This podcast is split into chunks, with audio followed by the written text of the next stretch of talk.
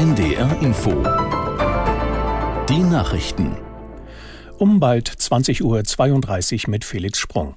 In Russland sind zehn Menschen bei einem Flugzeugabsturz ums Leben gekommen. An Bord soll auch der Chef der Söldnertruppe Wagner Prigozhin gewesen sein. Aus der NDR Nachrichtenredaktion Simone Kienzle.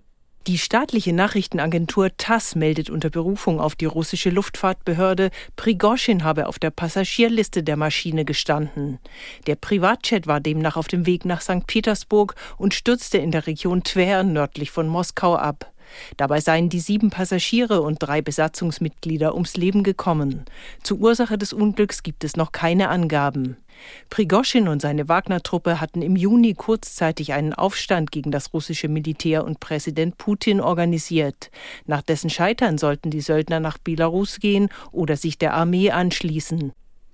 Die Bundesregierung will die Einbürgerung von Ausländern erleichtern. Das Kabinett stimmte einem entsprechenden Gesetzentwurf von Innenministerin Faeser zu. Unter anderem sollen Ausländer, die in Deutschland leben und hier integriert sind, damit nach fünf Jahren einen deutschen Pass bekommen können, statt wie bisher nach acht Jahren. Aus Berlin Effi Seibert. Es geht sogar noch schneller, nach nur drei Jahren, wenn jemand sehr gut Deutsch spricht und herausragende Leistungen bringt, in der Schule, im Job oder im Ehrenamt.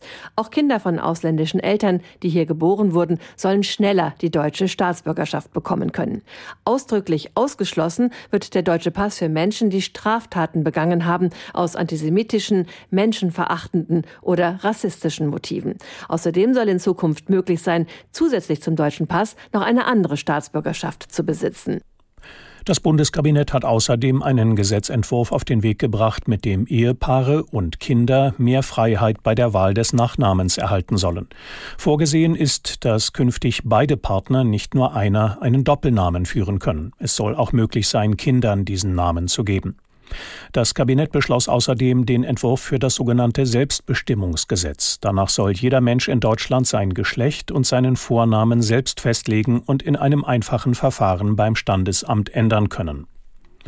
Der Film Das Lehrerzimmer von Ilker Çatak soll für Deutschland ins Rennen um die Oscars gehen.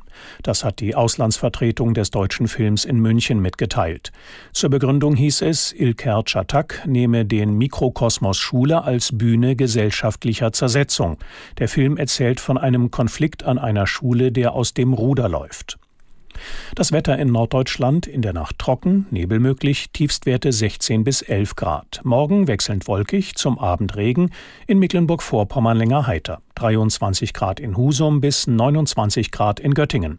Am Freitag breiten sich Schauer aus, 20 bis 29 Grad. Das waren die Nachrichten.